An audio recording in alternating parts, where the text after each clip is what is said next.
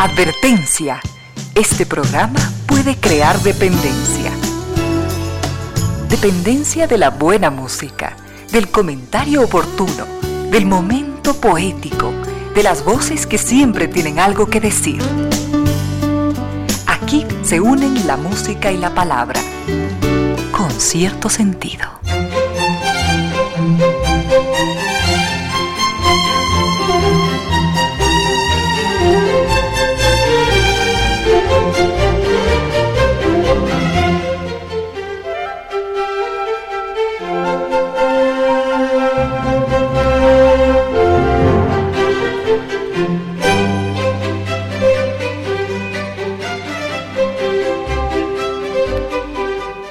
De la tarde y 3 minutos, bienvenidas, bienvenidos, gracias por sintonizar Radio Sucesos 101.7, gracias por compartir estas horas de música, comentarios y entrevistas. Y ojalá, ojalá al final de la jornada, como siempre, podamos imaginar con estos favores que la fantasía nos hace, podamos imaginar que hemos rendido un real, justo y merecido, merecidísimo homenaje a la inteligencia, a la sensibilidad, a la autoestima, a la confianza, a la alegría de vivir y siempre, siempre a las grandes luchar de todos donde quiera que nos encontremos, a las ganas de luchar por una vida más digna en lo individual y en lo colectivo. Y en esa tarea de cada tarde, de cada jornada, de manera generosa, inteligente, leal, nos acompañan ustedes con sus mensajes, sus correos, sus, eh, sus contactos en las siguientes redes sociales.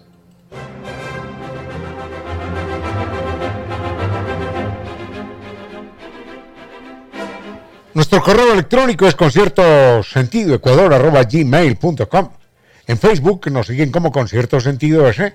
En Twitter, arroba Ramiro Díez. Y en Instagram, arroba Ramiro Díez Velázquez.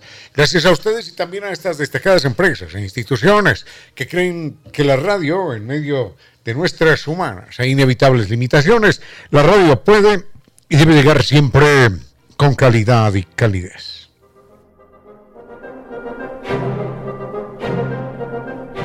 Carnaval de Oruro, verlo una vez, disfrutarlo una vez y no olvidarlo nunca jamás. Esa es la propuesta que nos hace San Viturs con su equipo de profesionales que tienen más de 12 años de experiencia conduciendo grupos por todo el mundo.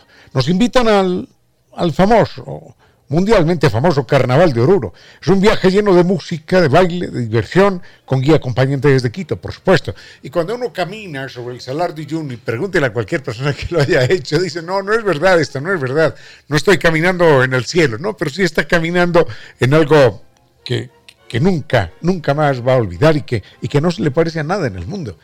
Y además del Salar de Uyuni, que es el, el, el espejo natural más grande del mundo, Vamos a conocer el Valle de la Luna y allí la Capadocia boliviana. Este es un recorrido que incluye esta ciudad tan llena de historia, de garbo, como es Lima, y el Cusco lleno de historia, y Machu Picchu, y Copacabana, y La Paz. Y este es el ar en la mejor época del año.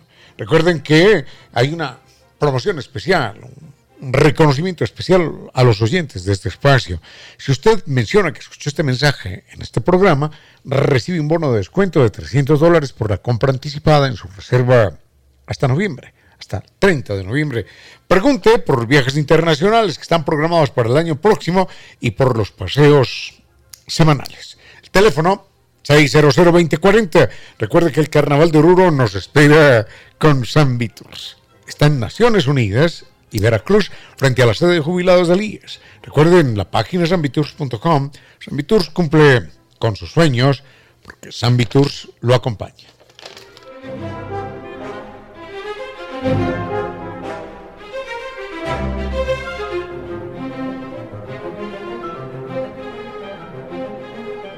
Se acabó el problema de la humedad por capilaridad ascendente. No más ejércitos de albañiles, de trabajadores, no más arena, no más cemento, no más pintura, no más gastos, no más ambientes enfermizos. No más propiedades desvalorizadas. Recuerden, Nova Técnica de Kifli es el equipo que soluciona de manera técnica, científica, el, el problema de la humedad por capilaridad ascendente. Recuerden eh, la página web www.novatecnica.com, el mail ecuador.novatecnica.com Teléfonos 098 2600 588 y 098 81 85 798.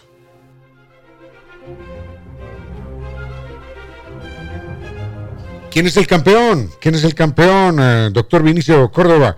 El campeón, tricampeón, en verdad, tricampeón de los Speedway Test Awards es NetLife. Así que es inteligente siempre elegir NetLife, el más rápido, el que más seguridad ofrece, ese es NetLife. Recuerden eh, la página netlife.es o llame al 3920 triple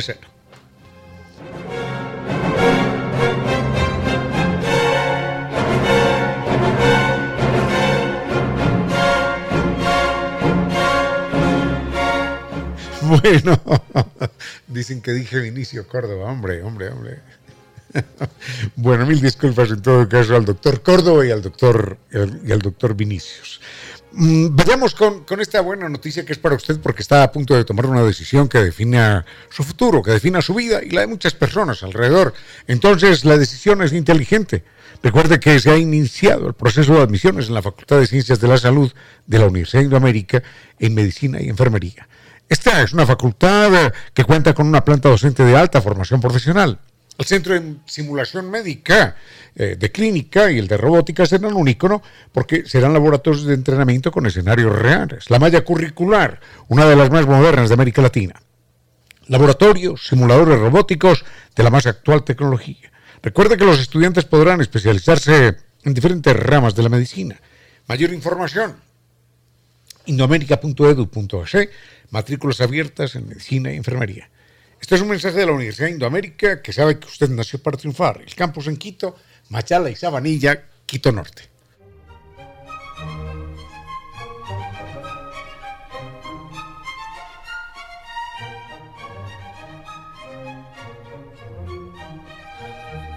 Mucho para compartir en esta tarde del 12 de noviembre, viernes ya cerrando la semana, al frente en controles, el doctor Vinicio Soria, hoy dispuesto a entregarnos la mejor música.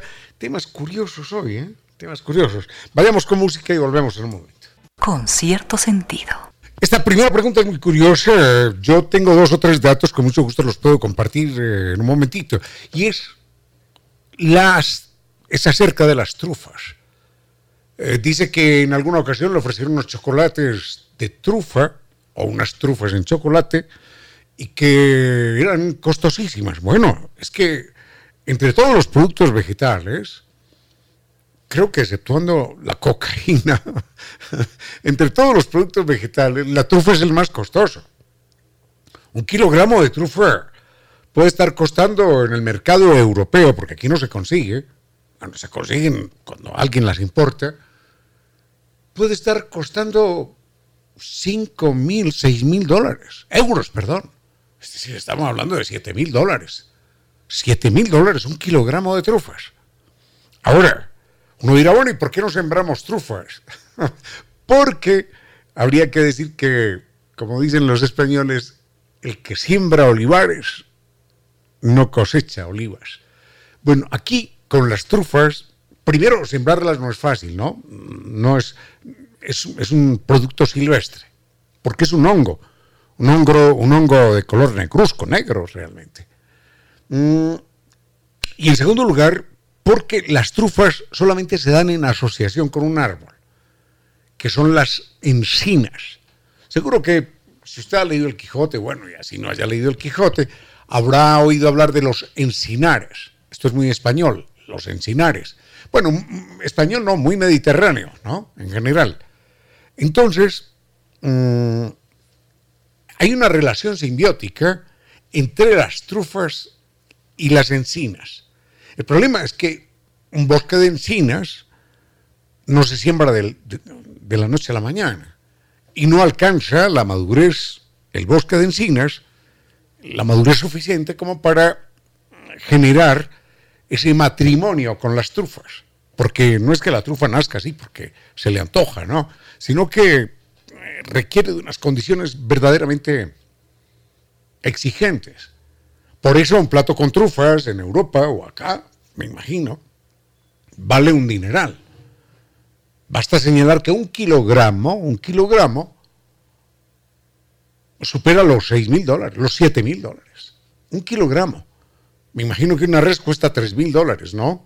Es decir, un, kilogramo, un kilogramo de trufas cuesta más que, que 2 mil kilogramos de carne. Ni más ni menos, ¿eh?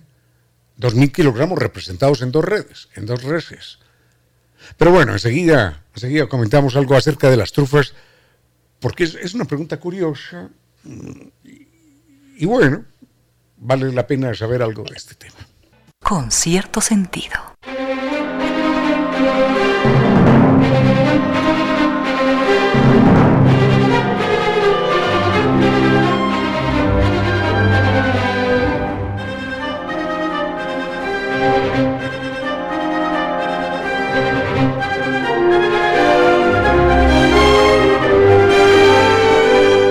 Plan de exquisitez, recuerde que si quiere disfrutar de una experiencia gastronómica memorable, inolvidable, Restaurante Casa Gangotena es la opción perfecta con su concepto de cocina mestiza.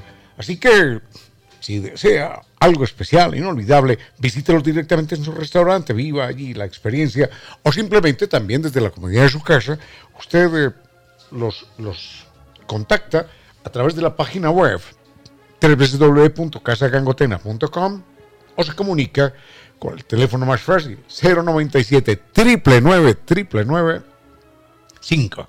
Eso es Restaurante Casa Cangotena.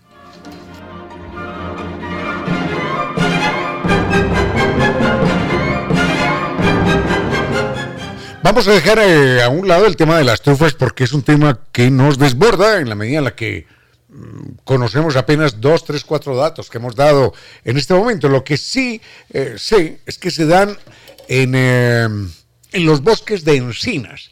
Los bosques de encinas, señalábamos, son bosques muy exigentes, porque no es que hayan sido plantados aquí, voy a sembrar un arbolito aquí u otro arbolito allá. Bueno, posiblemente sí, pero en el hemisferio norte, en la parte mediterránea, estamos hablando de España, Italia, Francia, Grecia, los bosques de encinas en principio se dieron de una manera natural, silvestre, valga la redundancia, eh, no programada.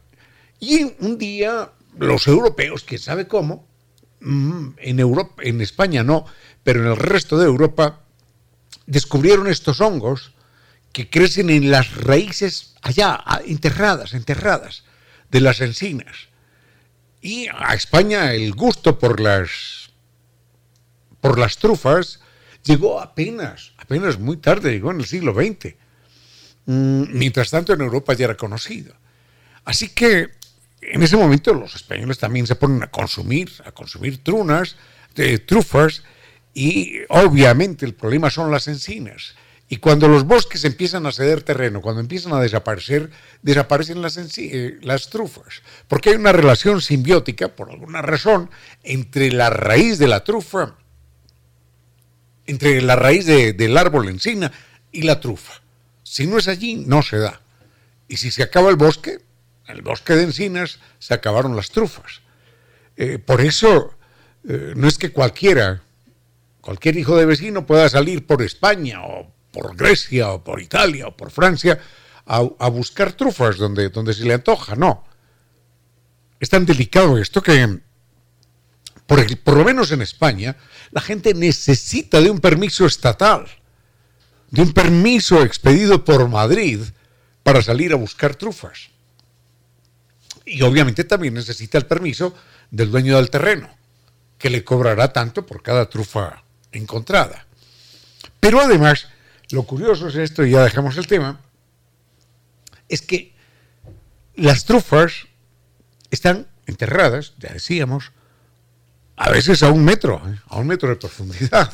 Entonces, para sacar la trufa, hay que, hay que cavar y el árbol sufre un poquitín, ¿no? Y las raíces también. Pero ¿cómo descubre uno que hay trufas allí? Porque hay árboles que no tienen trufas. ¿Cómo descubre uno que hay, que hay trufas allí? La gente utiliza perros, perros altamente especializados, perros que valen un dineral también, ¿eh? porque si un perro es capaz de encontrar en el día cuatro kilos de trufas, ya tengo 30 mil dólares. Entonces es un perro altamente especializado que vale dinerales. Y lo más curioso, no solo perros, sino cerdos. Se ha encontrado que los cerdos, como a nosotros los humanos, les encantan las trufas. Entonces un cerdo percibe las trufas a mayor profundidad que los mejores perros. Y obviamente estos cerdos también valen un dineral. No como cerdos, sino como buscador de trufas. Bueno, hasta ahí nada más. ¿Qué otra cosa tengo que señalar? Nada, que es un, es un alimento que se utiliza como condimento, como a veces como plato principal cuando se comen una sola trufa, eh, pero fundamentalmente en el hemisferio norte. En Europa, para nosotros, para nosotros sigue siendo inalcanzable en muchos sentidos. Vayamos con música y, y llamada de don Felipe Ramos. Ese tema también lo tenemos que abordar en un momento. Unos consejos comerciales y regresamos con cierto sentido. A esta hora, recuerde que si no hacemos algo por la naturaleza, entonces la contaminación no nos dará respiro. 15 horas, 30 minutos. Inicio de espacio publicitario.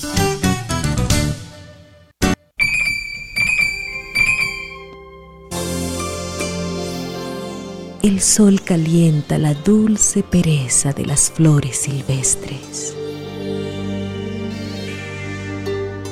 En pocas palabras, la poesía dijo, El sol calienta la dulce pereza de las flores silvestres.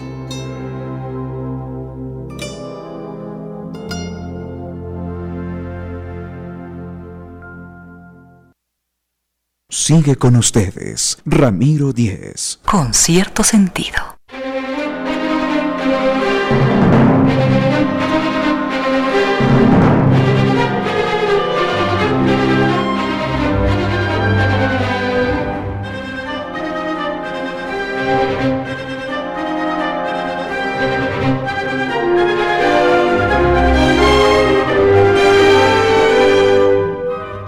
Hay dos personajes invitados, uno invitados, es Mary Shelley y otro es Juan Jacobo Rousseau.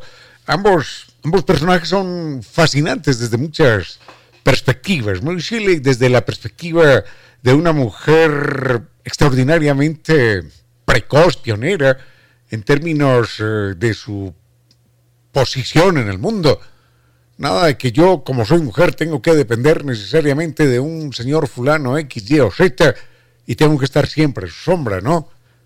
Mary se erige como, como una escritora vigorosa, extraordinaria, siendo muy joven, y, y nos entrega, nos entrega obras, obras maravillosas. Nos entrega por lo menos Frankenstein, que es una obra verdaderamente maravillosa. Maravillosa en el sentido de las distintas lecturas que uno puede hacer de esta obra. Maravillosa también en el sentido de su origen, de su nacimiento. Es una obra con una historia muy particular. Estuvo rodeada de un acontecimiento natural muy importante, un gran cataclismo, una gran erupción volcánica. Mm, y el otro personaje es Juan Jacobo Rousseau. Juan Jacobo Rousseau también es otro pionero, es un hombre revolucionario en el mejor sentido de la palabra revolucionario en el sentido de que nunca nadie antes, nunca, por lo menos que lo diera a conocer, nunca nadie antes había planteado esa idea, la idea de Juan Jacobo Rousseau.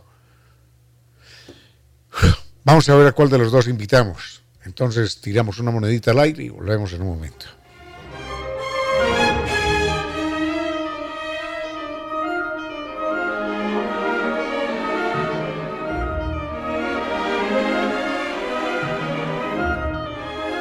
Un problema que no tiene solución es el problema de la humedad por capilaridad ascendente.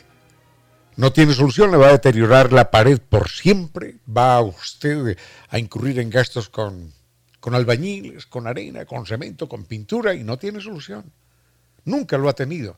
Bueno, nunca lo ha tenido, pero ahora sí lo tiene. Ahora sí tiene solución gracias a Kibli de Nova Technic. Así que no más paredes descascaradas, no más gastos, no más ambientes enfermizos, no más propiedades desvalorizadas, no más problemas. Nueva técnica de Kibli soluciona el problema de manera científica y de por vida. Anote, anote los datos de ellos, comuníquese con ellos y recupere esa propiedad que está desvalorizándose y que los está enfermando, que les está costando. El correo electrónico es ecuador.novatecnica.com. La página web www.novatecnica.com. El teléfono 098 26 5 88 y 098 81 85 798. Con cierto sentido. Vayamos, eh, definió, definió aquí la suerte que habláramos primero de Juan Jacobo Rousseau. Juan Jacobo Rousseau es un personaje un poquitito anterior a la Revolución Francesa, lo mismo que Voltaire también. Pero ¿quién lo diría a Juan Jacobo Rousseau y a Voltaire, dos personajes que no estaban vivos en el momento de la Revolución Francesa, 1789?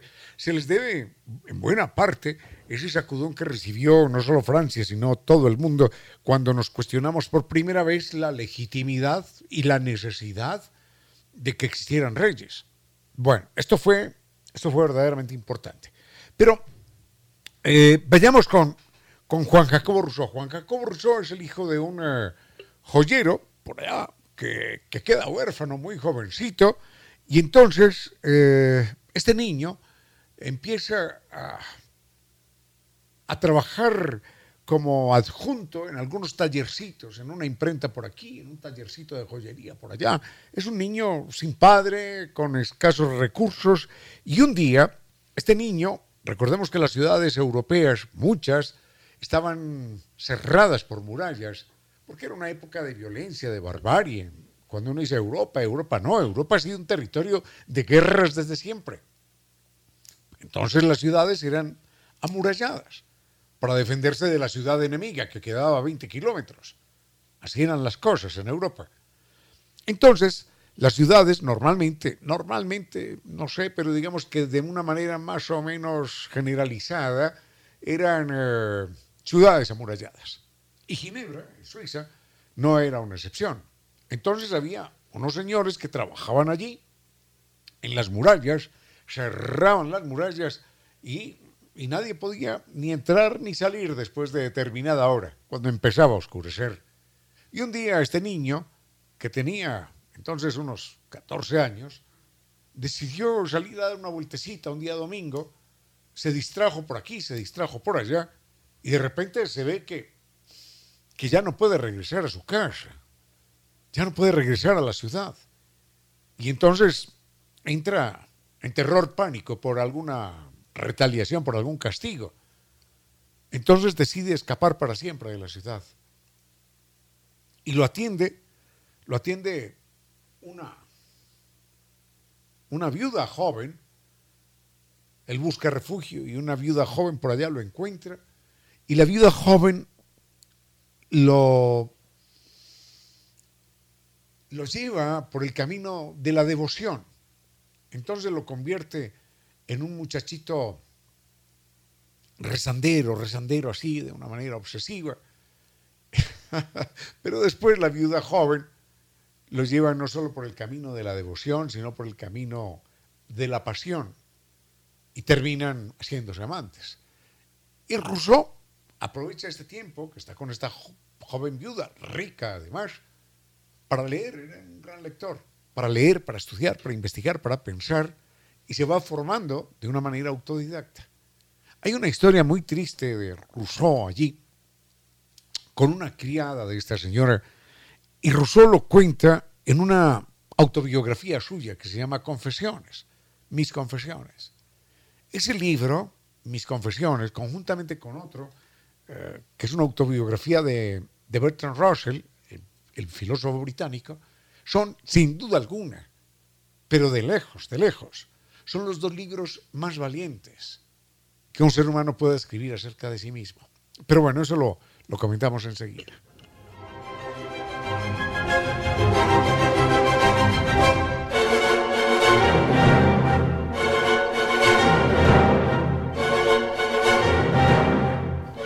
Lo que podemos hacer enseguida también es llamar a San Vitur. Recuerden que nos lleva al Carnaval de Oruro, que es un carnaval mundialmente reconocido. Es un espacio para la música, para el baile, para la diversión, para el recuerdo por siempre en su vida. Y cuando camine por el salar de Uyuni, usted va a pensar que está caminando por el cielo. Bueno, está caminando sobre el espejo natural más grande del mundo y es una experiencia única. Y vamos a conocer también con San Viturs la Capadocia boliviana. Es un lugar increíble en el Valle de la Luna. Este es un recorrido verdaderamente estupendo, triple A, que incluye el Cusco, que es ciudad, por favor. Cuando uno está en el Cusco, uno entiende por qué esa ciudad fue la capital del imperio. Y por qué los incas, poderoso imperio, decían, este es el ombligo, el ombligo del mundo. Claro, el Cusco, Lima, Machu Picchu, Copacabana, La Paz, el mismo Salar de Uyuni, la época más bella del año, febrero del próximo año. Así que hay además una oferta especial un reconocimiento a los oyentes de este espacio. Si usted llama a San Vitur y les dice, escuché esta propuesta de viajar con cierto sentido, eh, le ofrecen un descuento, le entregan un descuento de 300 dólares por la compra anticipada de su reserva hasta el 30 de noviembre. Pregunte por los viajes internacionales para el próximo año y por los paseos semanales. El teléfono, anótelo, 600 2040 Recuerde que lo espera el Carnaval de Oruro con San Viturs, que está allí en Naciones Unidas y Veracruz frente a la sede de jubilados del IES. La página es sanviturs.com porque San Viturs cumple con sus sueños. San Viturs lo acompaña. Con cierto sentido.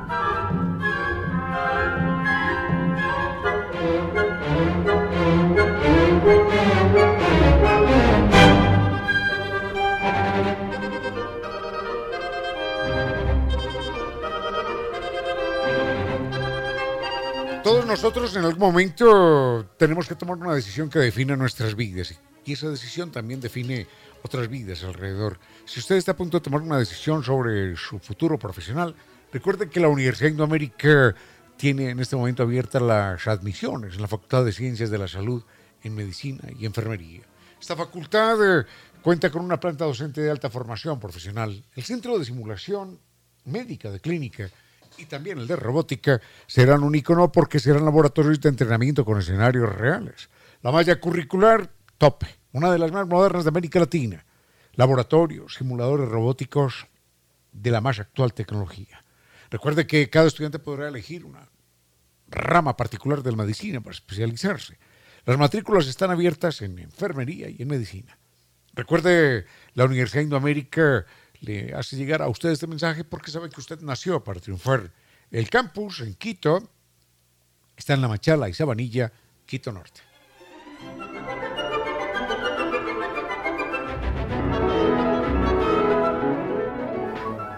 Te voy a pedir un favor, eh, doctor eh, Vinicio Soria. No he tenido tiempo de saborearme un café a esta hora.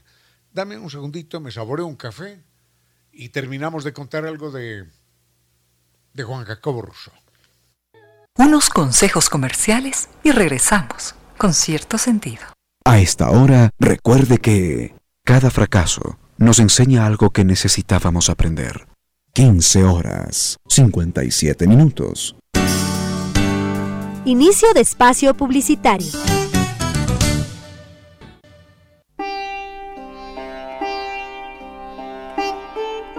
La estatura ética de los pueblos y de las personas se mide por la forma como tratan a los animales. Eso decía Mahatma Gandhi. Los animales viven en un infierno en el que nosotros, los humanos, somos sus demonios. Eso decía Arthur Schopenhauer. Los otros animales, nuestros hermanos. Sigue con ustedes, Ramiro Díez. Con cierto sentido.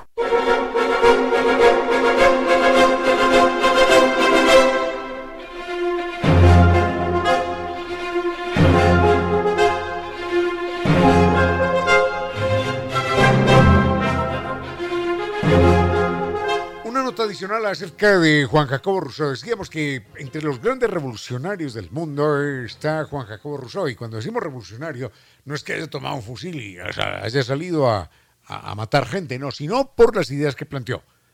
Decíamos que Juan Jacobo Rousseau fue un personaje que se educó fundamentalmente de una manera autodidacta. Y en poco tiempo se convirtió en una celebridad de tal manera que en cada reunión, en cada lugar, era el centro de atención, era el hombre que planteaba cosas que nunca antes se habían planteado. Por ejemplo, Juan Jacobo Rousseau señalaba que hay un libro de él, bueno, hay varios, el famoso eh, Emilio o el Emilio, que es una propuesta de carácter filosófico sobre la educación. Y me parece que de alguna manera, en esa propuesta filosófica sobre el carácter de la educación y el método, coquetea con Sócrates. Recuerdan que hablábamos de, Sócrates en estos días, señalando que Sócrates decía, no, a la gente no le enseñe, sino que hágale preguntas y al final, a través de las respuestas que la persona va dando, va descubriendo su propia verdad. No, no su propia verdad, sino la verdad. Esa era la propuesta de Sócrates. Rousseau, dos mil, años más tarde, más de dos mil años más tarde, plantea lo, plantea, plantea lo mismo. A los niños no les enseña así uno más uno, dos, bueno, eso sí hay que enseñárselos, pero no les enseña nada de memoria, decía él, sino que ayúdenlos a que deduzcan. Y cuando un niño comete un error, no lo critique, no lo sacuda, no lo acorrale, sino que a través de otras preguntas, método socrático, hágale descubrir su propio error para que el niño descubra, por su propia fuerza de razonamiento, el camino correcto hacia la verdad. Hay que recordar que todas estas propuestas extraordinarias de Rousseau en el plano individual y en el plano social, colectivo, eh, estallan de alguna manera, florecen con la Revolución Francesa que se da 20 años, 25 años después de su muerte. Y en aquel entonces, miren que si hoy se dice esto, mucha gente da el salto. ¿Cómo sería en aquella época? Rousseau era un personaje racionalista y él decía, lo, de lo único que estamos ciertos de lo único, es de la existencia del cuerpo. Y, y lo del alma está por demostrarse. Por lo pronto, el alma se manifiesta realmente como una función del cerebro humano. Eso es todo, decía él. Imagínense, negando la existencia del alma en 1700 era una verdadera barbaridad, un atrevimiento extraordinario. Pero lo decía. Y decía algo, algo más atrevido todavía. ¿Qué es lo que origina finalmente el combustible ideológico para el estallido de la Revolución Francesa? Él decía, el ser humano nace bueno. Nada del pecado original.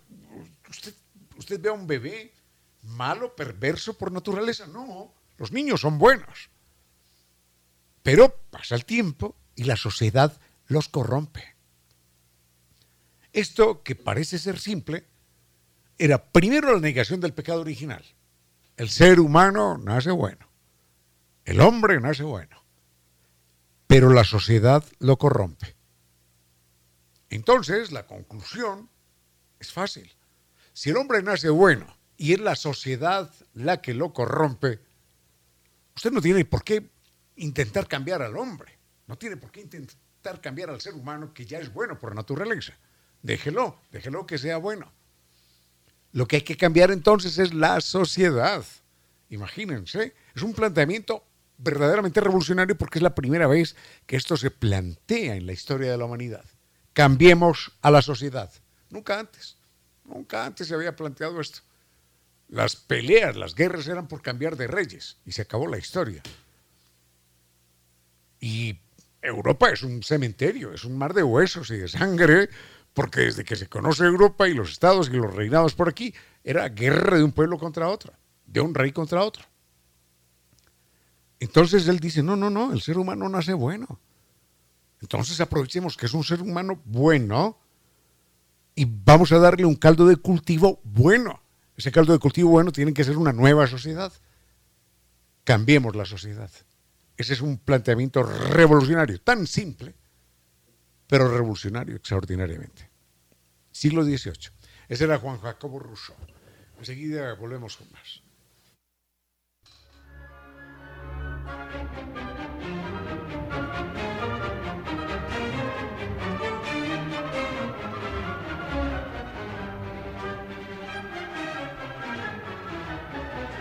Una experiencia gastronómica memorable es restaurante Casa Gangotena. Opción perfecta por aquello de, la cocina mestiza.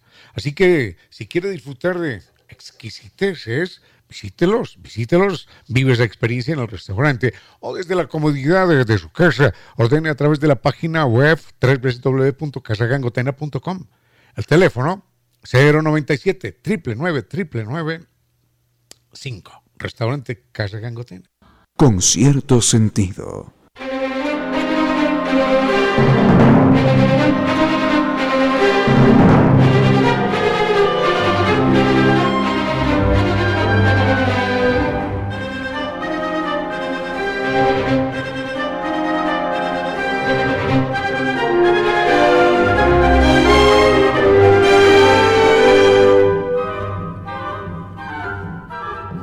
Acompaña en este momento un apreciado amigo, Roberto Calderón. Roberto Calderón es eh, un abogado de una larga trayectoria en el mundo del derecho y no es posible, no es posible en este momento eh, leer su, su, hoja de vida porque es verdaderamente extensa, pero digamos que mmm, Roberto Calderón, abogado, es un hombre que tiene una una larga trayectoria en este territorio tramposo del derecho, de las leyes, de los delitos, que a veces simplemente no se consideran como tales, o de otros que se consideran así y en el fondo realmente no deberían ser de esa manera calificados. Pero el doctor Roberto Calderón tiene una amplia trayectoria en lo que se llaman los delitos económicos, los delitos financieros. Doctor, doctor Calderón, Ecuador es un país particularmente proclive a este tipo de delitos, más que Finlandia, más que Suecia, más que Suiza, más que otras naciones. Saludos Ramiro, saludos a toda la audiencia, qué gusto estar por acá. Con mucho gusto. Cada vez nos preguntamos si es que es posible hacer negocios en Ecuador sin que nos estafen, sin que nos jueguen sucio, sin que no nos vayan a pedir para constituir una compañía rápido o hacer algún trámite de algún tipo de coima. Y ciertamente creo que nuestra sociedad tiene una permisibilidad con los delitos económicos o delitos que afectan a la economía y al patrimonio de las personas en el sentido que las penas son bastante bajas. Por darle una idea nada más, en Estados Unidos una defraudación por medios electrónicos, es decir, por Internet o a través de, de, de, correos, lo que se llama un fraude postal, tiene una pena de 20 años de prisión. Acá una estafa está sancionada de 7 a 10 años de prisión. Pero mire una cosa, en Estados Unidos esto es muy elocuente. 20 años de prisión y a veces un asesinato tiene 5. Correcto. Lo que significa, poco es que sea una maravilla esto, lo que significa que se valora más el dinero que el ser humano. Hay, hay, que la, hay, que leerlo. Ha, ha, topado, ha topado un punto esencial y eso hay que considerarlo desde una óptica. Hace mucho tiempo, en finales del siglo XVIII, teníamos un tratadista, César Lombroso, claro. que es el autor de la teoría del homo delinquens, el hombre delincuente, aquel que decía que tiene una frente amplia, las orejas caídas, las orejas, exacto, el mentón pronunciado, el tipo de persona que si yo le veo que se cruza la calle, me cruzo yo para la otra vereda. Sí, sí, sí. Él decía que este tipo de delincuente tiene un 90% de probabilidades, esa persona con esas características físicas tiene 90% de probabilidades de hacerse delincuente, ¿no es cierto?, de cometer delitos. Luego llega otro tratadista, eh, Gabriel Tardé, de origen francés, sí, y él dice que no, que está equivocado Lombroso, que solamente es un 30% y que no es tanto la cuestión esta de, de, de, las características físicas, porque los pueblos semitas tienen otro tipo de características de complexión y que esté equivocado y que más bien influye el precio de los granos, las costumbres religiosas, el hambre que está aguantando, el hambre, la temperatura, etcétera. Finalmente, vamos un poco al año, los años 1930 y tenemos el caso de un tratadista que es Edwin Sutherland. Y Edwin Sutherland dice, voy a hacer un estudio y estudió miles de casos de personas privadas de libertad porque dice que las cárceles son su laboratorio para entender cómo funciona la criminalidad y por qué las personas delinquen. Y Sutherland encuentra que la mayoría de casos de personas que se encuentran privadas de libertad no es por asesinatos, sino por delitos económicos. Es decir, existen defraudaciones, eh, estafas, fraudes, y que la sociedad piensa a veces y eleva la alarma social cuando se produce un asesinato, pero en realidad este tipo de delincuente de cuello blanco le hace mucho daño a la economía, porque este tipo de delincuente es el vivaracho que encontró la forma de tratar de evadir controles, de jugarle sucio al otro, de embaucarle, de mm, meterle dentro de un esquema de, estafa, un esquema como pirámide de Ponzi, ¿no es cierto? Llevarse el dinero y que está causando, él considera, más daño a la sociedad que el mismo asesino. Por supuesto, alguien sale a la calle, hace un disparo, ¡pum! Puede matar a alguien. Pero si alguien se roba el presupuesto del Ministerio de Salud, o si le mete un sobreprecio a las mascarillas o cualquier cosa de estas, está matando a centenares, quizás a miles de personas, está descargando una bomba atómica precisamente sobre los más pobres. Correcto, y lo más grave, Ramiro, es que a una persona no le roben su televisor, su billetera, es que le roben la justicia. Y entonces dice Sutherland, ¿cómo es posible que haya gente que esté dispuesta a pagar a eh, congresistas para obtener leyes a su favor? pagar a funcionarios estatales para obtener contratos militares con favorabilidad a ellos, ¿no es cierto? Pagar sobornos, esa gente le está robando el derecho de vivir en una sociedad justa a las personas. Y eso es extremadamente grave. Así es que nace con él esta teoría que la lanza en el año 1939 con un tratado acerca del delincuente de cuello blanco. Sutherland, yo no lo conozco, no lo conozco. Muy interesante, sociólogo.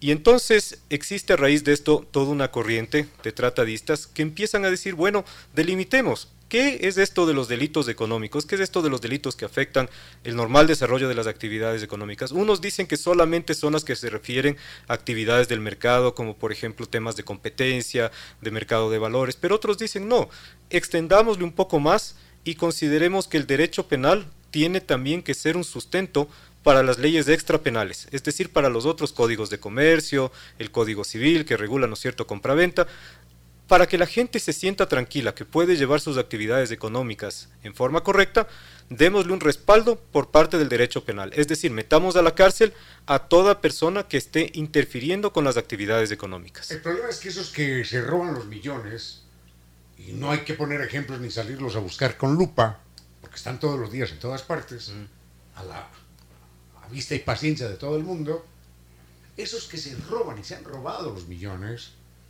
son personajes que solucionan sus problemas, como decía un presidente mexicano, con cañonazos de 5 millones. Entonces, sucede que el resto de los pobladores, los que no tenemos un, un cañonazo de 5 millones, somos rehenes de un grupo de ampones de cuello blanco.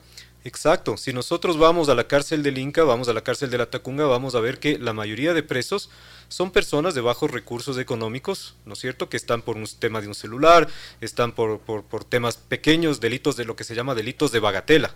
Señor, déjeme, perdóneme que le interrumpa. En alguna ocasión de mi vida, yo quería hacer una serie de crónicas y me conseguí el permiso para visitar la cárcel de mujeres.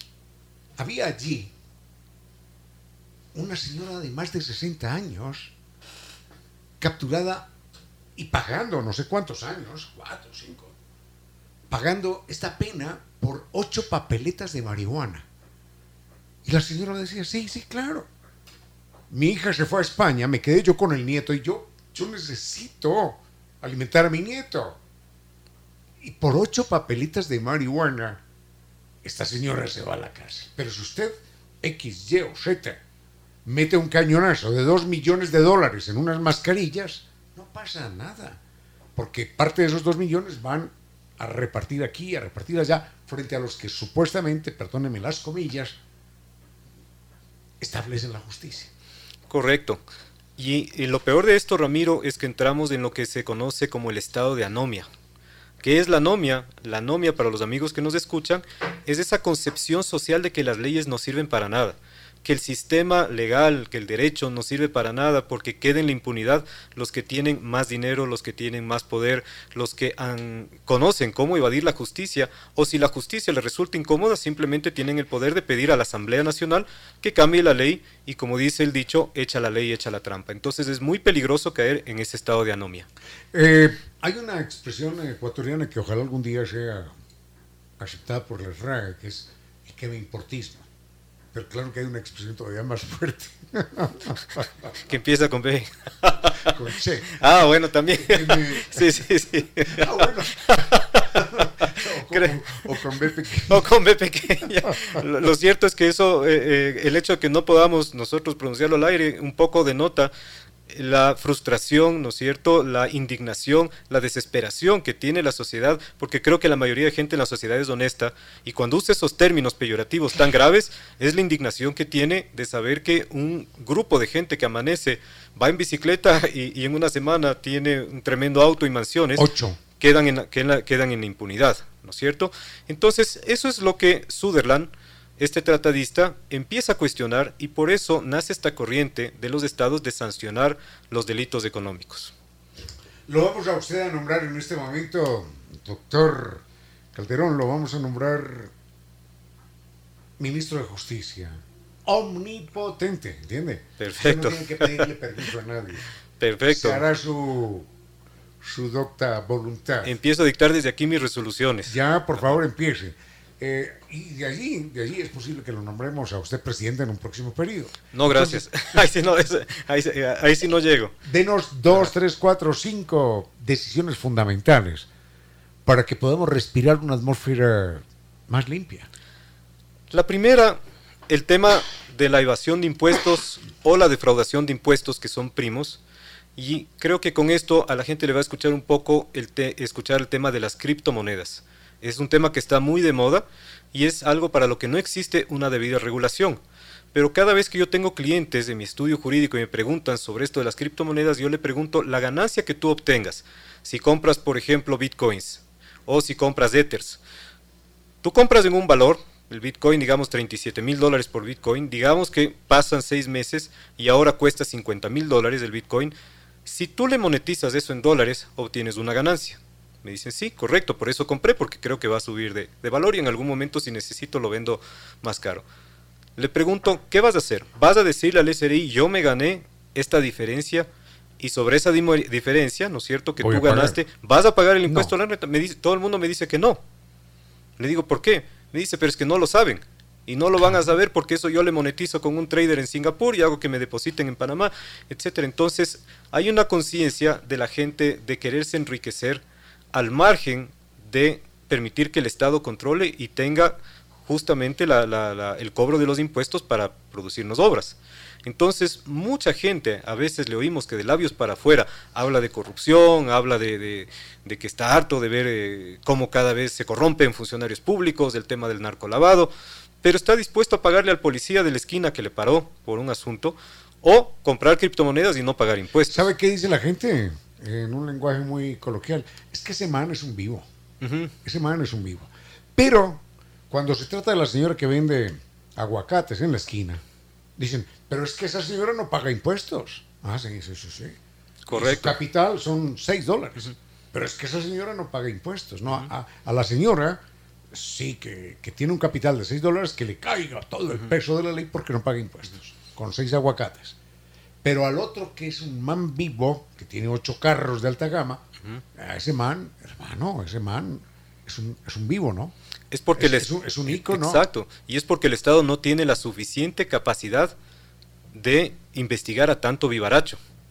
Hace mucho tiempo, en el año 1989, el G7, el grupo de los siete países más poderosos del mundo, se reúnen y deciden crear en Francia un organismo que se llama el GAFI, el Grupo de Acción Financiera y tiene como finalidad investigar la trazabilidad de transacciones sospechosas entre bancos para así luchar contra el crimen organizado, sobre todo lo que es el financiamiento del terrorismo y el blanqueo de dinero proveniente del narcotráfico. Señor, eh, esto es increíble, ¿no?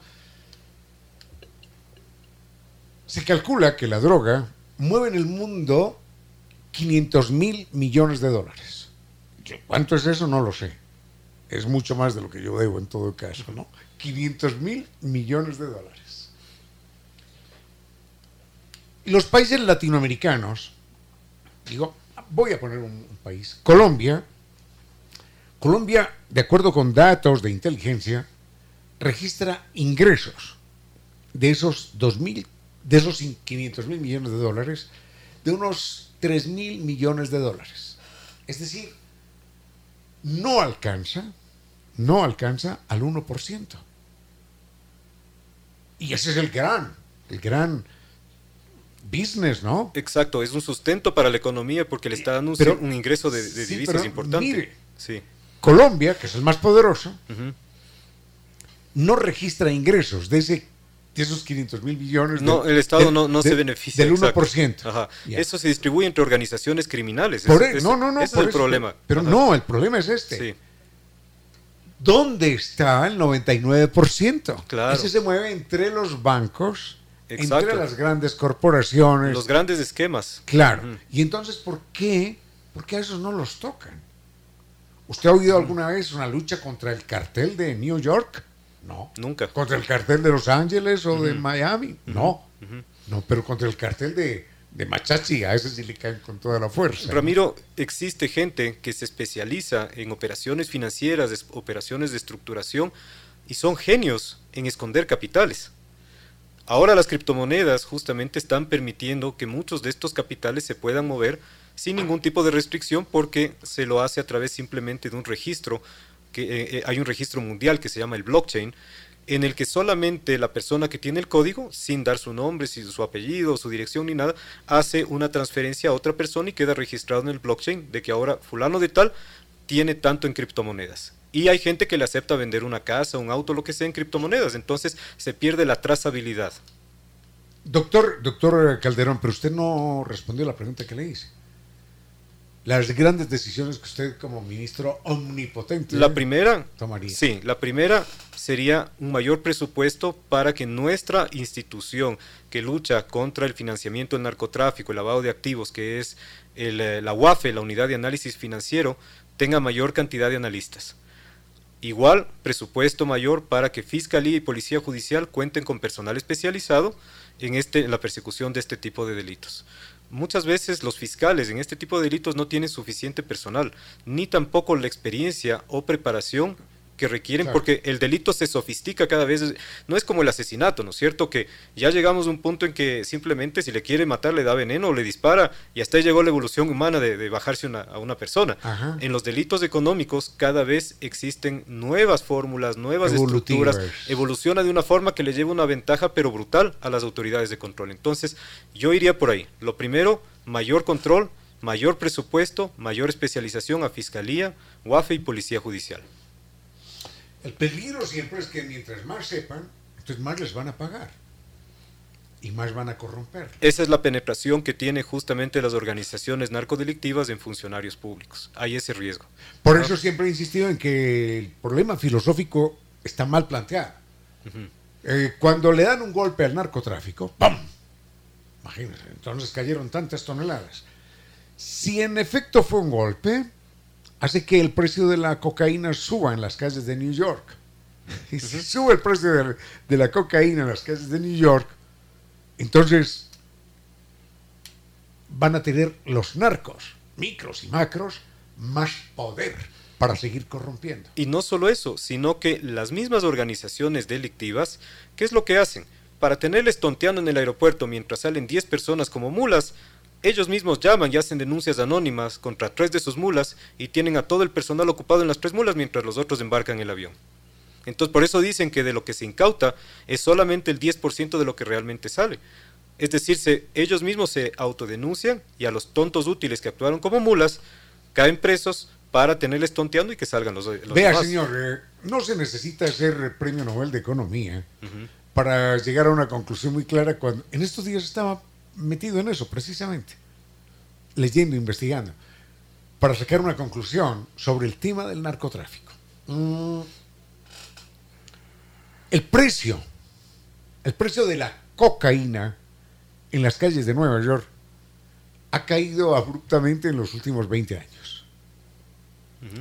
Y en los últimos 20 años, las cantidades de cocaína incautadas se han disparado también astronómicamente, lo cual no tiene sentido desde el punto de vista económico, salvo desde el punto de vista de la oferta y la demanda, salvo que lo que dicen gran golpe, lo único que significa es que están capturando nada frente a lo que está entrando. Correcto, correcto. Y entonces la gente se preguntará, bueno, ¿qué hacen, qué hacen las organizaciones delincuenciales con todo ese dinero? Y ahí viene justamente dentro del tema de delitos económicos, ellos lo invierten en otros negocios. Es lo que se denomina como blanqueo, de capitales. ¿Por qué se llama blanqueo de capitales o lavado de activos? Porque esto proviene de una investigación que hace mucho tiempo con el tema de las mafias en Italia, las autoridades crean una eh, división antimafias. Y entonces se dan cuenta que los mafiosos en Italia estaban invirtiendo en lavanderías y hacían pensar que se volvían ricos y tenían una gran calidad de vida porque era un gran negocio sus lavanderías, cuando en realidad lo que estaban haciendo es disimular que en ese negocio mezclan el dinero de los clientes con el dinero del narcotráfico y simulan grandes ganancias. Entonces de ahí viene el término blanqueo de capitales o lavado de activos. que dicen en inglés. Ajá, laundry, money, money laundry. Exactamente. Entonces, eh, este tipo de organizaciones mucha gente dice, bueno, pero ¿en qué me afecta a mí a mi vida?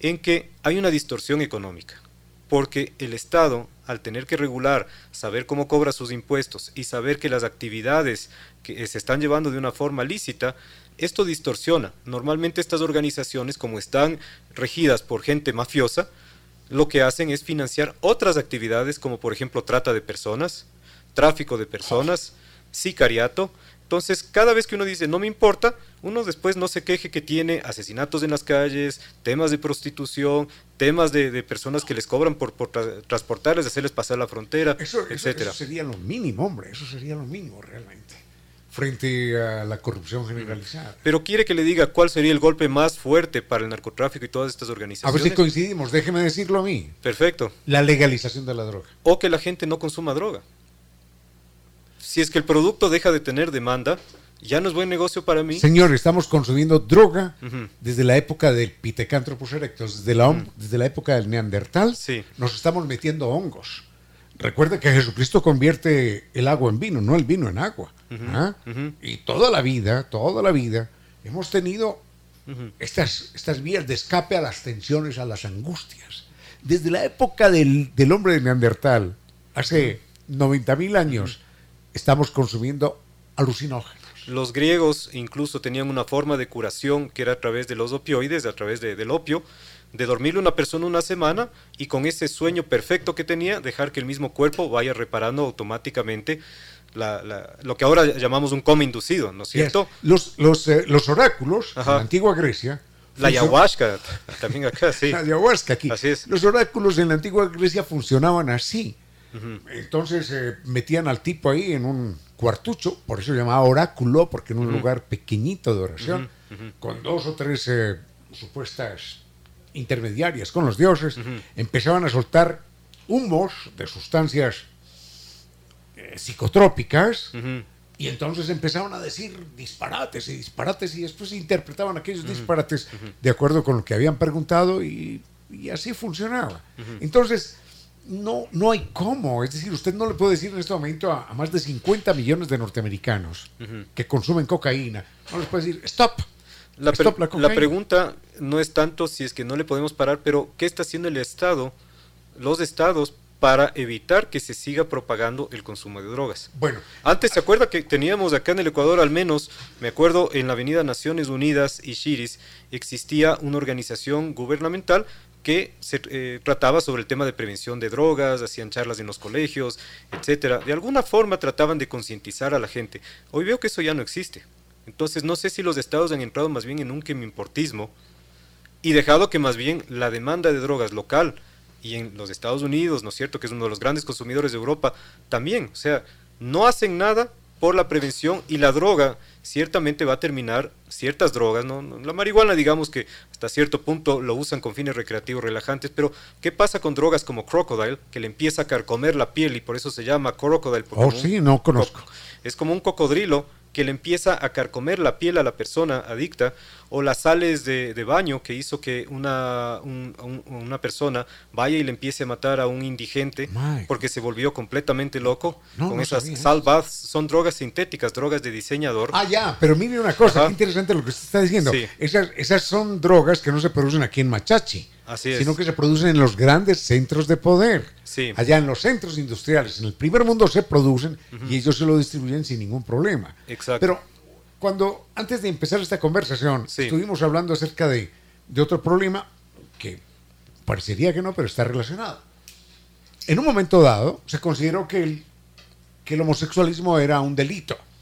Después, supuestamente se dio un avance y dijeron, no, no es un delito, es una enfermedad. Es una enfermedad porque no estaba en el catálogo de la OMS. no lo vamos a perseguir porque es una enfermedad. Bueno, le cuento que la Organización Mundial de la Salud define la drogadicción como una enfermedad es como si mi abuelita sufriera de diabetes o mi abuelo sufriera de la próstata o de la hipertensión y por eso lo fuéramos a meter a la cárcel.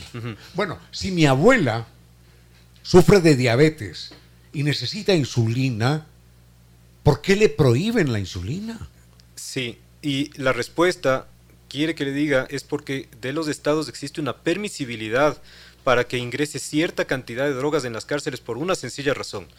Para usted, Contenerle a una persona adicta que se encuentra en abstinencia necesita de cuatro a cinco personas. Esa persona se vuelve loca, empieza a darse contra las paredes, a querer matar, a, agredir a las demás. Necesita cuatro a cinco personas para contenerle. Usted aquí tiene un guía penitenciario por cada 200 reclusos. Sería imposible. Señor, en Suecia, no le estoy contando esto porque lo haya leído, me lo contó un prisionero. En Suecia en el desayuno, el que quiera un cigarro de marihuana tiene su cigarro de marihuana. El Estado sueco, la cárcel, le brinda el cigarrillo de marihuana. ¿Usted fuma? Bueno, es que a veces la gente piensa que el hecho de que sea permitido eso lo convierte en obligatorio. No, no lo convierte en obligatorio. Por ejemplo, yo, yo soy de una generación en la que muchos amigos fumaban marihuana. Yo jamás, jamás probé marihuana. Y si usted se pone ahí a fumar algo, yo digo, no, no, muchas gracias, no, no me interesa. Entonces, el hecho de que sea permitido no quiere decir que sea obligatorio.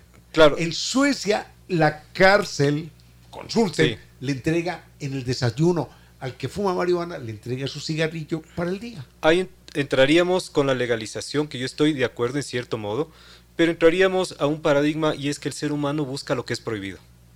Y si, si legalizamos ciertas drogas, alguien crearía estas terribles drogas de diseñador que dirían, como estas están prohibidas, entonces ahora quiero es, porque somos mal llevados. Yo, yo no, no, confío mucho en eso, no confío mucho en esa generalización, doctor Calderón, no, no, no, la comparto mucho, porque las estadísticas señalan lo contrario, las estadísticas dicen otras cosas. Entonces... Con la marihuana sí, yo pienso que la marihuana debería ya definitivamente en el Ecuador legalizarse. Mire señor, si usted va hoy a Ámsterdam, sí. yo viví esta experiencia. Sí. Estoy sentado 11 de la mañana en una cafetería, allá las mesas son en la calle. Entonces estoy sentado 11 de la mañana tomándome un café. Sí. Y sale una señora de 50, 60 años con su bolsita de compras del mercado cercano. Y me dice, ¿puedo sentarme? Y le digo, claro, se puede sentar, ni más faltado. Siéntese. Entonces la señora se sienta ahí, pide un café y saca su cigarro de marihuana y no pasa nada. Y la señora se fuma su cigarro de marihuana tranquilamente y enseguida se va. Yo no tengo, mire, en Ámsterdam la marihuana está legalizada. En el Guasmo está prohibida. Me siento más en peligro en el Guasmo que en Ámsterdam. Sí. Con seguridad, y a usted le pasaría lo mismo. En alguna ocasión, qué pena contar esto, entro a un cafenet porque eh, en esa época se podía esto entró a un café a, mandar un, un, mail, ¿no? Un computador. Entonces estoy ahí, es un lugar muy agradable, silencioso, con una musiquita muy suave, sofás por aquí, sillas por allá, la gente hablando en, en voz baja. Y entonces le digo, ¿un computador, un computador, por favor? Sí, cómo no, venga. Entro ahí, me siento a teclear y él, el hombre que atiende me dice, eh, tenga, y me pasa la carta de marihuana. Ya. Todas las variedades. Sí. ¿De dónde la quiere? ¿De la India? ¿De México? De, de Ecuador, de Colombia, de California. ¿De dónde quiere la marihuana? Le dije, no, es que yo no fumo. Le podemos hacer un blendaje, es decir, un mixio. un-. Le podemos mezclar de la Sí. India con México. No, es que no fumo, no, no, no fumo, señor, muchas gracias. Y entonces le digo yo, una cerveza, por favor, si me tomo una cerveza. Y me dice, ah, no, no, aquí borrachos no. Ya. correcto, correcto. Son, son los para, otros paradigmas. No, no, no, aquí, aquí alcohol no, por Pero favor. yo pienso que iríamos por ese, por ese, creo que estamos atrasados más bien acá en los paradigmas, frente, frente a países como Holanda, frente a ciertos estados en los Estados Unidos, ¿no es cierto? California, por ejemplo. Pero hombre, si el Estado Sí. norteamericano, algunos estados norteamericanos estaban dando a las personas que se vacunaran, Sí. le estaban dando el cigarro de marihuana. Sí, Venga, vacúnese. Además, tiene, tiene estudios científicos que respaldan muchísimas eh, cualidades, ¿no es cierto? Del, del tetrahidrocannabinol, del, del CBC, etcétera.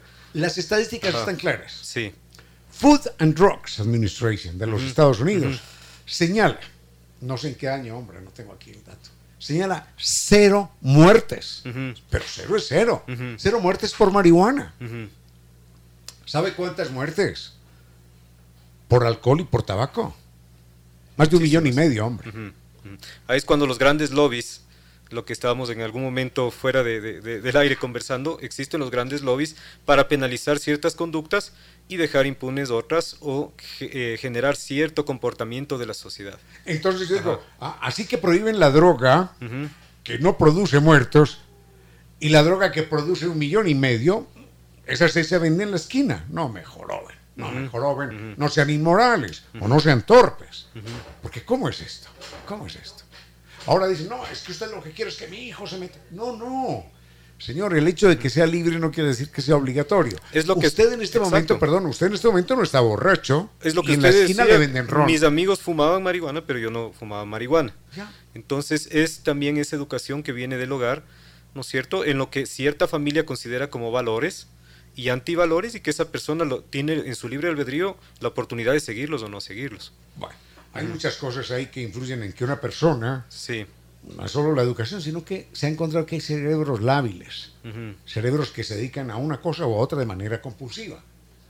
Por ejemplo, gente que deja la droga se convierte en, en religiosos obsesivos, Reemplazan una adicción por otra. reemplazan una adicción por otra. Sí. Y eso se da mucho, se da mucho. Sí. Entonces, a mí el pastor me salvó y entonces ese tipo se pasa Es un cuatro, fanático. cuatro Sí. horas de rodillas en la iglesia Porque sustituyó una adicción por otra adicción. digo, Ajá. mejor que se fumara el cigarrito de marihuana y no que estuviera arrodillado cuatro horas. ¿no? Exacto, hay, hay lo que se conoce, hay una teoría interesante que es la teoría tripartita de cómo funciona la parte emo- de- emocional del cerebro, ¿no es cierto? Versus la, la parte de las emociones, ¿no es cierto? El, eh, el conocimiento y la voluntad, ¿no es cierto? Tenemos esas tres áreas. Cada vez que una persona tiene un evento eh, traumático en su vida o es, eh, cae en una droga- drogadicción, alcoholismo, alguna de esas esferas, ya sea la evolutiva, la de la voluntad, la del conocimiento o la de las emociones, va a sufrir una alteración. Claro. Entonces se le aleja o se le achica y para sustituir, para curar el trauma, ¿no es cierto? Le hace fármaco dependiente, a lo mejor el psiquiatra, o para quitarle la adicción, usted tiene otra adicción Ludópatas. o se vuelve un, obsesivo compulsivo. De alguna forma, el cuerpo tiene esa reacción en alguna de esas tres áreas: voluntad, conocimiento o sentimientos o Falta- la parte afectiva.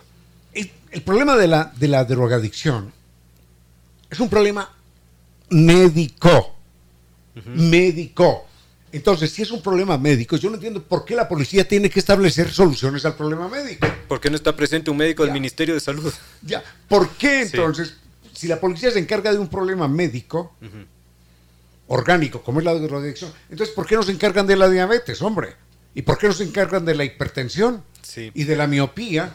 ¿Y por qué no, por qué no se encargan del cáncer también? ¿Ah? Pero no. A ver, ¿qué hace la... Yo pregunto, con todo el respeto para la policía, ¿qué hace la policía solucionando un problema médico? ¿Por qué no se encargan del cáncer, hombre?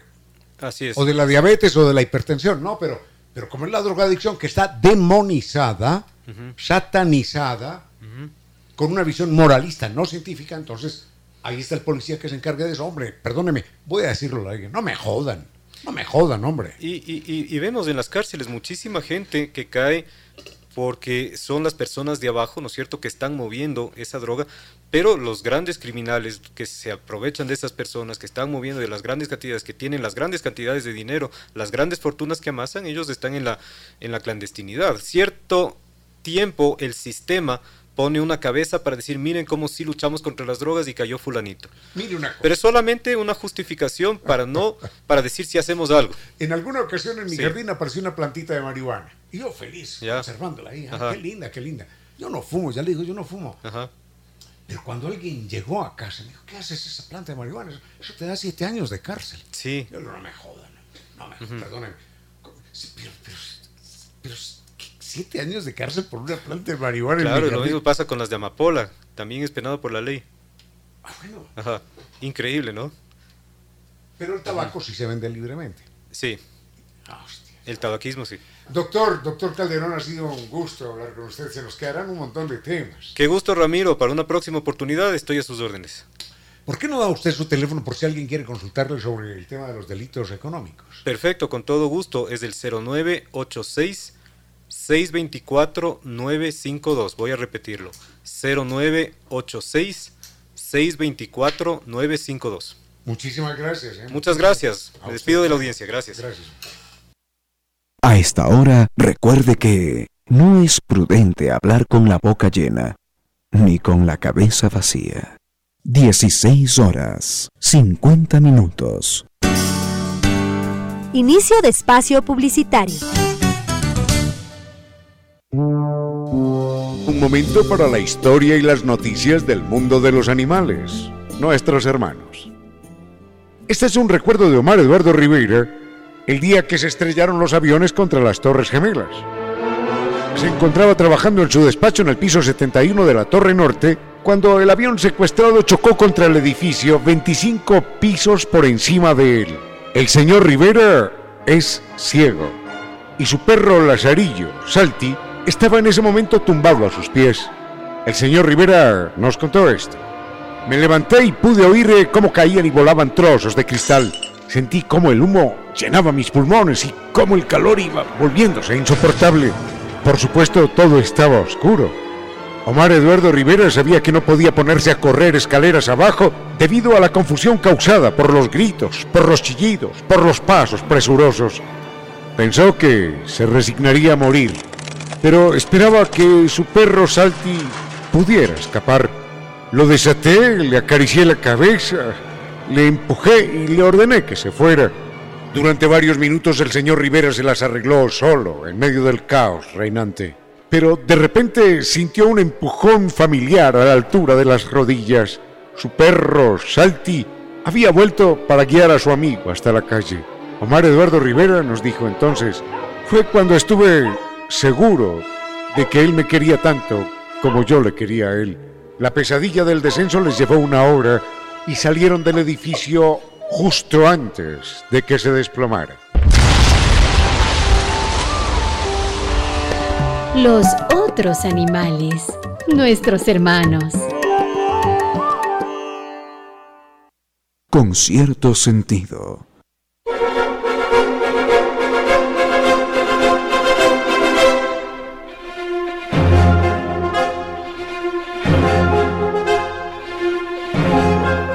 Están preguntando acerca de la revista Rocinante y de la campaña nacional de lectura. Señalaba que esta es una forma extraordinaria, económica, absolutamente elemental desde el punto de vista económico, de hacer una, linda biblioteca.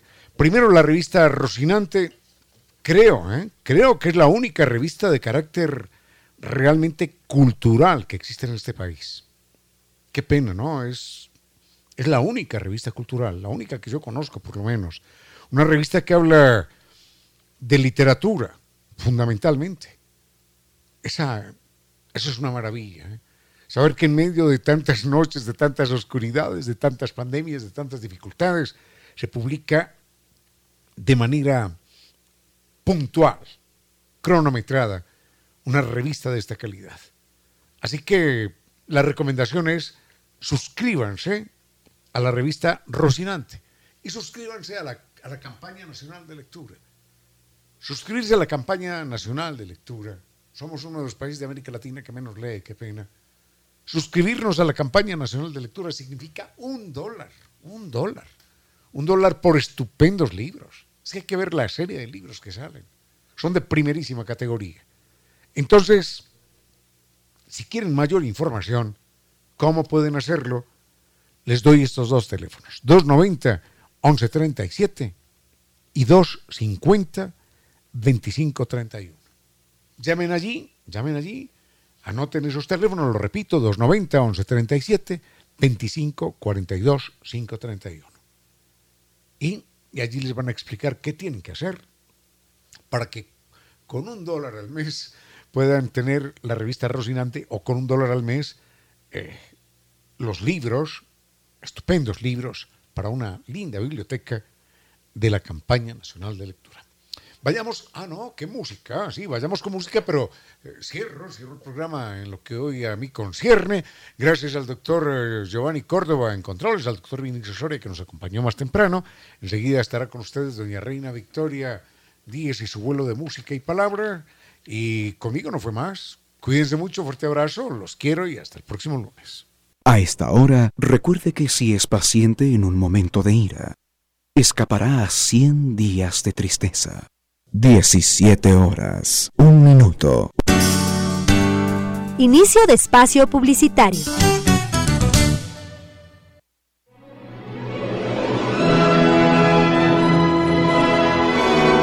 Y ahora, bienvenidos todos a un vuelo de música y palabra.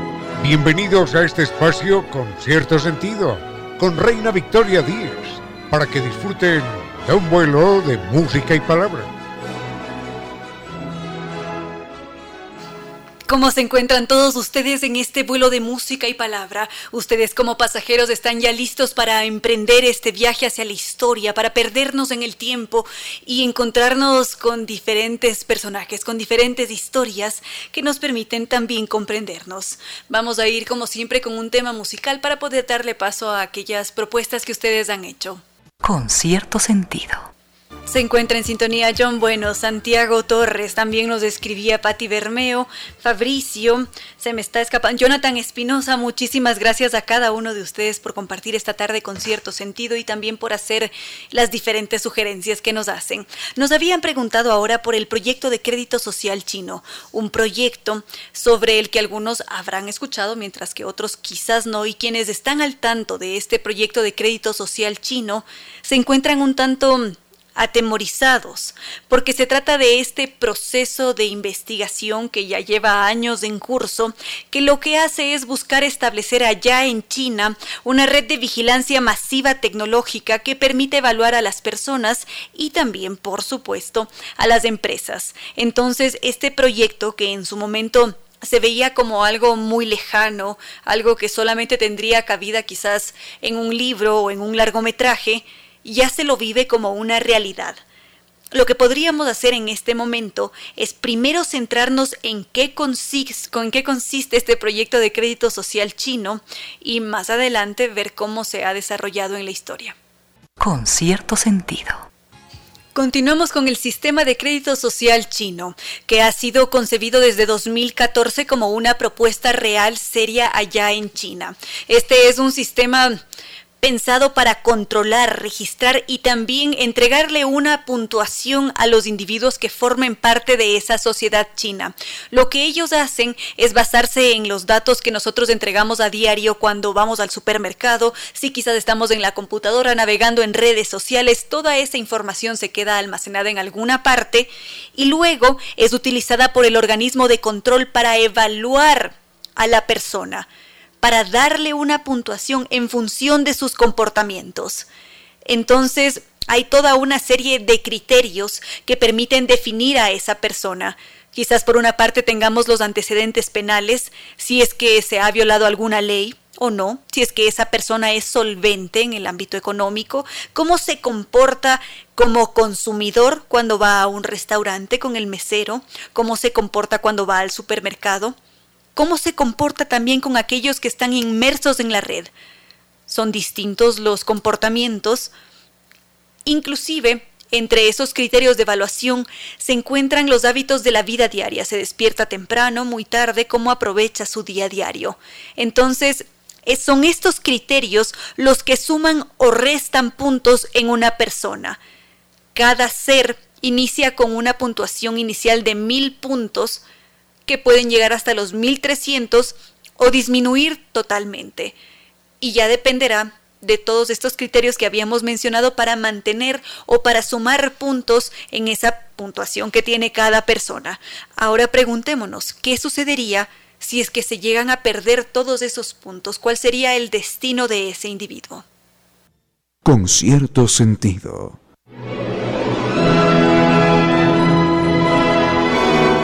Momento decíamos que en la sociedad china se ha implementado un nuevo sistema para evaluar a sus ciudadanos, a los habitantes que formen parte de esa sociedad. Todos ellos están sometidos a una vigilancia constante a través de un sistema digital que ya se ha puesto en marcha. Es decir, esto inició como un proyecto piloto que desde 2014 empezó a evolucionar, a hacerse mucho más real y ya está en funcionamiento. Entonces ellos cuentan con esta Skynet que lo que hace es entregar datos sobre todos en la actualidad, todos los individuos que allí viven están vigilados y se sabe, se tiene mucha información sobre ellos. Skynet posee 600 millones de cámaras de vigilancia y toda esa información que se recopila sirve para evaluar y también puntuar a los habitantes. Algunos se van a ver muy afectados con cada infracción que cometan, porque digamos que alguien está evadiendo impuestos. Evidentemente, esto va a llevar a una disminución en los puntos de la persona, también lo va a llevar a una lista negra que como consecuencia tendría la privación de varios beneficios en esa sociedad.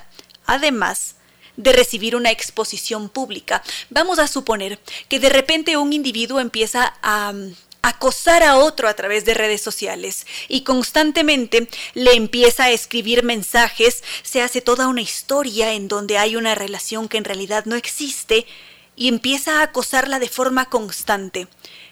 Eso sería considerado como una infracción, que más adelante tendría sus consecuencias, por supuesto. Entonces, esto, como ya lo decíamos, allá en China, es un proyecto que intenta ser mucho más de real, pero apenas se han iniciado unos cuantos proyectos pilotos, pero sí que ya está en funcionamiento principalmente entre las, las, empresas. Y como decíamos, una de las mayores consecuencias es esta exposición pública. Porque esas listas son de dominio público, uno puede acceder a ellas, se encuentra con la información publicada allí en chino, también en otros idiomas, y esto inmediatamente acaba con la reputación de esa persona, porque le retira oportunidades para acceder a un trabajo o que sus hijos vayan a determinado colegio. Y como ya lo decíamos, quienes ya están mucho más familiarizados con este sistema mm, social chino son las empresas, porque las empresas chinas o extranjeras se tienen que someter a este régimen de vigilancia y ellos también tienen estos puntos y en función de esos puntos se establece si es que la empresa puede quedarse trabajando en suelo chino o no. Entonces, este es un tema que asusta por esa forma de llevar y controlar también a las sociedades, porque evidentemente está allí muy presente este estigma social, porque ¿qué sucedería con aquellos que no llegaron a recuperarse de una crisis económica, que no han podido pagar todas las deudas? Esto genera mucho temor aunque hay ciertos individuos que mantienen una postura positiva ante este sistema de crédito social que intenta implementar, China. Enseguida lo vemos. Con cierto sentido.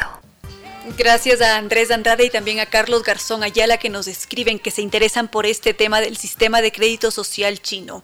Decíamos que para algunos está muy mal visto por las consecuencias que podría tener y el impacto que tendría, por supuesto, en nosotros, en nuestra psiquis, mientras que otros lo ven como algo muy positivo. Hay un investigador en Yale que defiende este sistema a capa y espada. Él es un experto en estos temas. Además, ha trabajado durante muchos años en China, ha estudiado a la sociedad china y él afirma que este sistema de crédito social es en realidad una herramienta de propaganda que tiene como objetivo principal disciplinar a los individuos con estas medidas que atemorizan porque aterran.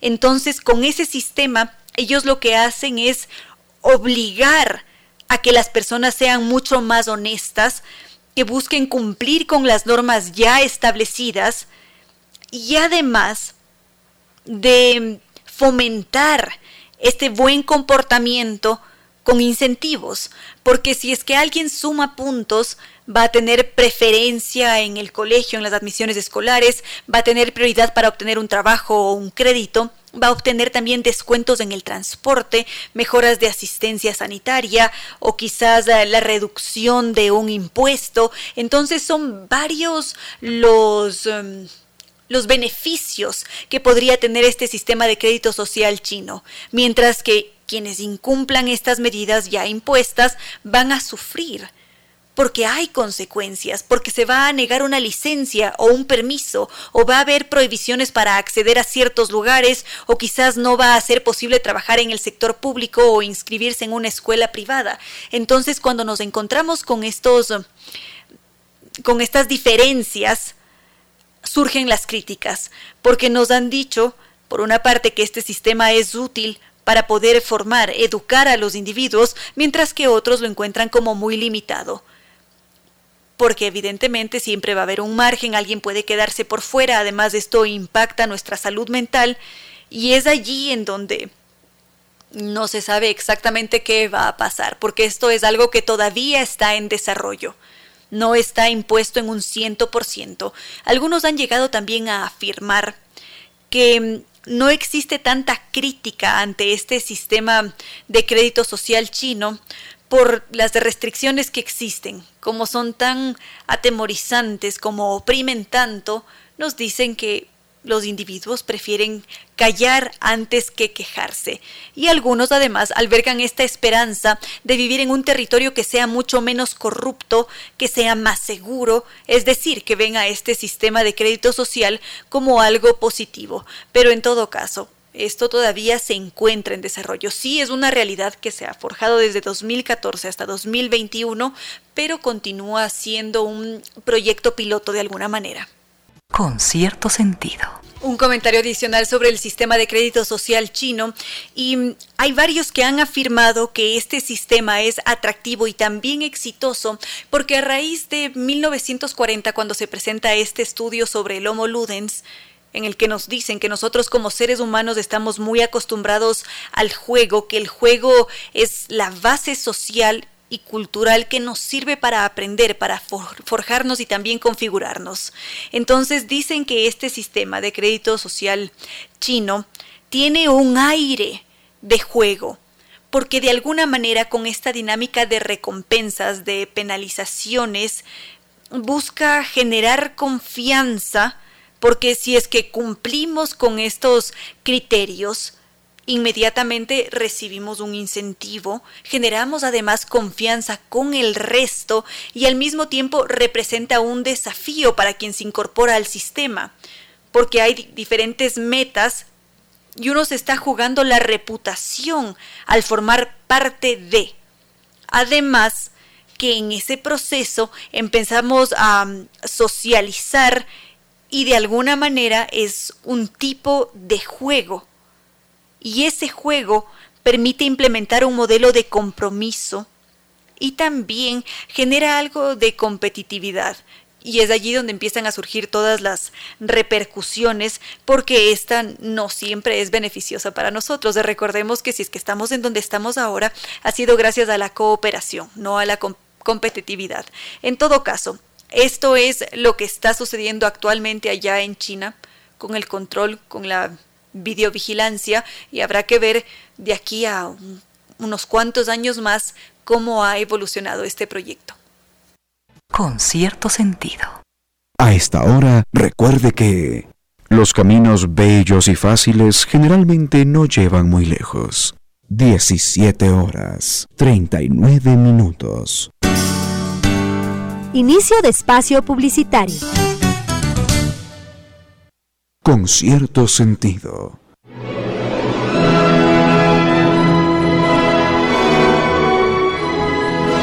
Cuánto me alegra que podamos compartir este vuelo de música y palabra, que podamos volar en el tiempo, que Rafa Proaño ahora se conecte se desabroche los cinturones de la imaginación y se transporte en el tiempo. A veces nos transportamos hacia el pasado, en otras ocasiones nos quedamos en el presente, como lo vamos a hacer ahora. Por un instante nos vamos a centrar en aquellas noticias sobre el coronavirus que han sido traídas de la parte de investigadores norteamericanos. Enseguida las conocemos. Con cierto sentido. Estábamos a punto de compartir con ustedes una noticia traída por parte de la ciencia sobre el coronavirus, este coronavirus pandémico que está muy extendido en los ciervos de Iowa porque ahora en este momento se sabe que alrededor del 80% de los ciervos de Iowa que han sido examinados desde finales de noviembre de 2020 hasta este tiempo estuvieron infectados con el coronavirus pandémico. Entonces lo que hicieron los científicos fue analizar muestras de tejido de los ganglios linfáticos de un buen número de ciervos y de esta forma ellos pudieron detectar ARN del coronavirus. Y esto es algo que alarma a la comunidad investigativa porque se ve que entre ellos están transmitiendo el virus, todavía no se sabe si es que ellos pueden transmitirlo a los humanos, pero sí que se sabe que los ciervos se propagan entre sí el SARS-CoV-2. Entonces todavía se necesitan mayores estudios para saber si es que los ciervos pueden transmitir esta enfermedad a otros animales, pero en todo caso lo que se sabe hasta este punto es que quizás los ciervos contrajeron este virus de los humanos, que si es que estaban en, cautiverio los alimentaban en su jardín, o quizás lamieron el tabaco de alguien, o porque se encontraron por allí botado un tabaco o una goma de mascar en el piso, entonces por ese motivo se infectaron. Todavía faltan algunos estudios para determinar si es que ellos nos pueden pasar el COVID a nosotros, así que ya veremos qué nos dice más adelante la ciencia. Con cierto sentido. A quienes nos escriben desde Argentina, mil y un gracias por compartir con cierto sentido. Gracias por sumarse a este vuelo de música y palabra. Y estamos ya llegando al fin de semana. Hoy es viernes, viernes 12 de porque tengo agosto en la mente, 12 de noviembre, gracias doctor Córdoba, 12 de noviembre de 2021, muchas veces queremos planificar nuestros fines de semana, ¿qué se puede hacer hoy en la capital? ¿Qué se puede hacer la próxima semana? Y si es que pensamos en esta semana que viene, tenemos algunos eventos para programar desde ya. Con una semana de antelación, sabemos que el artista ecuatoriano Kino Cavalier se va a presentar con música en vivo este jueves 18 de noviembre a las 8 de la noche. Se presentará en Chicken Chill, restaurante.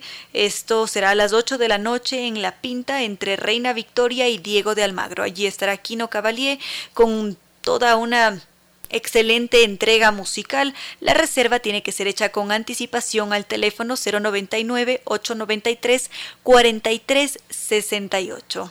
Y, doctor Córdoba, sí, por favor, podemos ir con nuestra respectiva presentación para el resto de eventos. Teatro, cine, música, pintura, literatura. Los seres humanos somos seres culturales.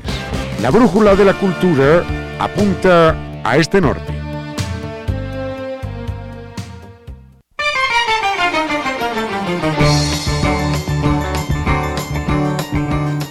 Entre esos otros eventos que podemos disfrutar y que podemos planificarnos también está Sueños de nuestra música con Carlos Grijalva, Consuelo Vargas y Los Reales. Será este jueves 18 de noviembre a las 7 de la noche en la Casa de la Música. Será en la sala pequeña en la Avenida Valderrama 32 307 y Avenida Mariana de Jesús.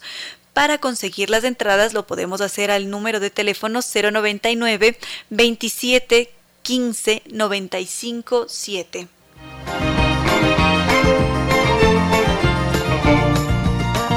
No podríamos olvidar a Quimera que se estará presentando este 20 de noviembre a las 7 de la noche en el Teatro Beethoven, allá en el Colegio Alemán. Para conseguir las entradas lo podemos hacer a través del sitio web buenplan.com.es.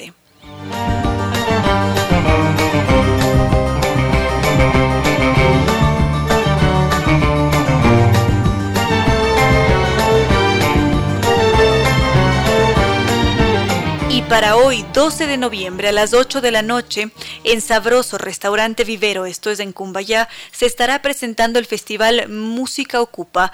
Habrá un concierto urbano junto con Magnoscrito y también Mugre Sur este 12 de noviembre a las 8 de la noche en Sabroso Restaurante Vivero, esto es en Cumbayá. Podemos reservar nuestra mesa al 099 298 5125 o si no este sábado 13 de noviembre a las 5 de la tarde en Ramona, Solanda, Música Ocupa, se estará presentando también de forma gratuita. Esto forma parte de las recetas sonoras, historias de migración y estos eventos sucederán hoy 12 de noviembre a las 8 de la noche en Sabroso Restaurante, allá en Cumbayá, y 13 de noviembre a las 5 de la tarde en Ramona, Solanda. Esto es un festival traído de la parte de Inconcerto con cierto sentido.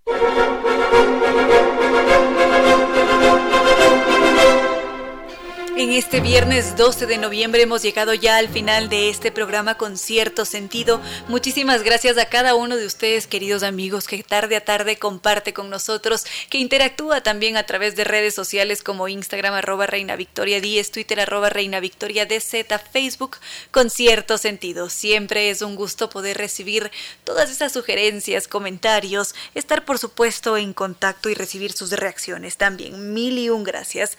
Gracias también como cada tarde al doctor Giovanni Córdoba en Controles que nos entrega una estupenda selección musical que siempre nos acompaña también Gracias a nuestros queridos auspiciantes, a Zambi Tours, la agencia de viajes con un equipo de profesionales con 12 años de experiencia que ha conducido grupos por el mundo entero y que nos invitan a vivir en este febrero el mundialmente famoso Carnaval de Oruro. Definitivamente este va a ser un viaje inolvidable cargado de música, baile, mucha diversión con guía acompañante desde Quito. Una vez que estemos allí, sentiremos que hemos llegado al cielo cuando caminemos sobre el salar de Uyuni conocido como el espejo natural más grande del mundo. También vamos a visitar la Capadoquia boliviana, que es un lugar impresionante en el Valle de la Luna.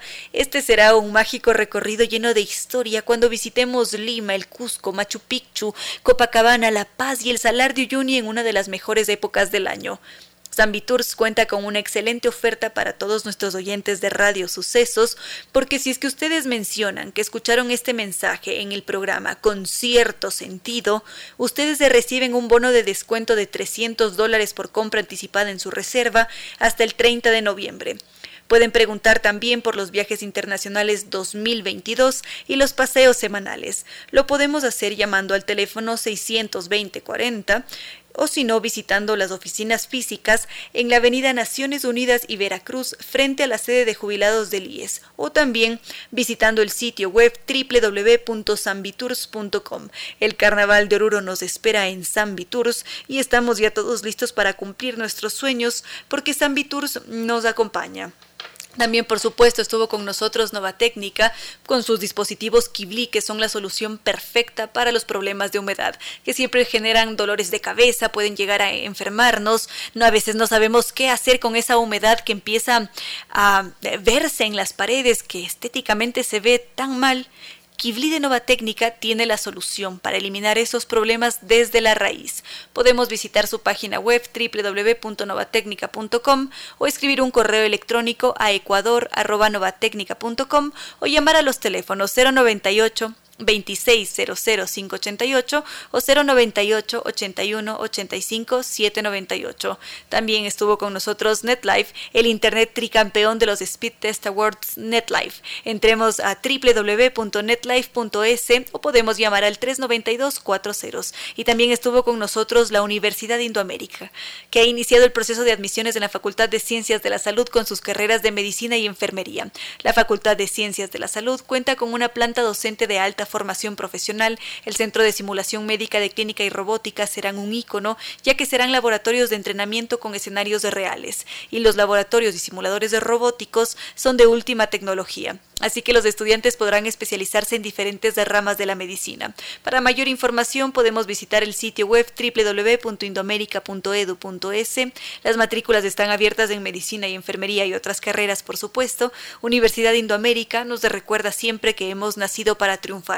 Están allí con su campus en Quito, en La Machala y Sabanilla, Quito Norte, o si no, con su campus en Ambato. Y ya a las 6 y 2 de la tarde, no queda más que decirles que no fue más por hoy, que los queremos mucho y que será hasta este próximo lunes.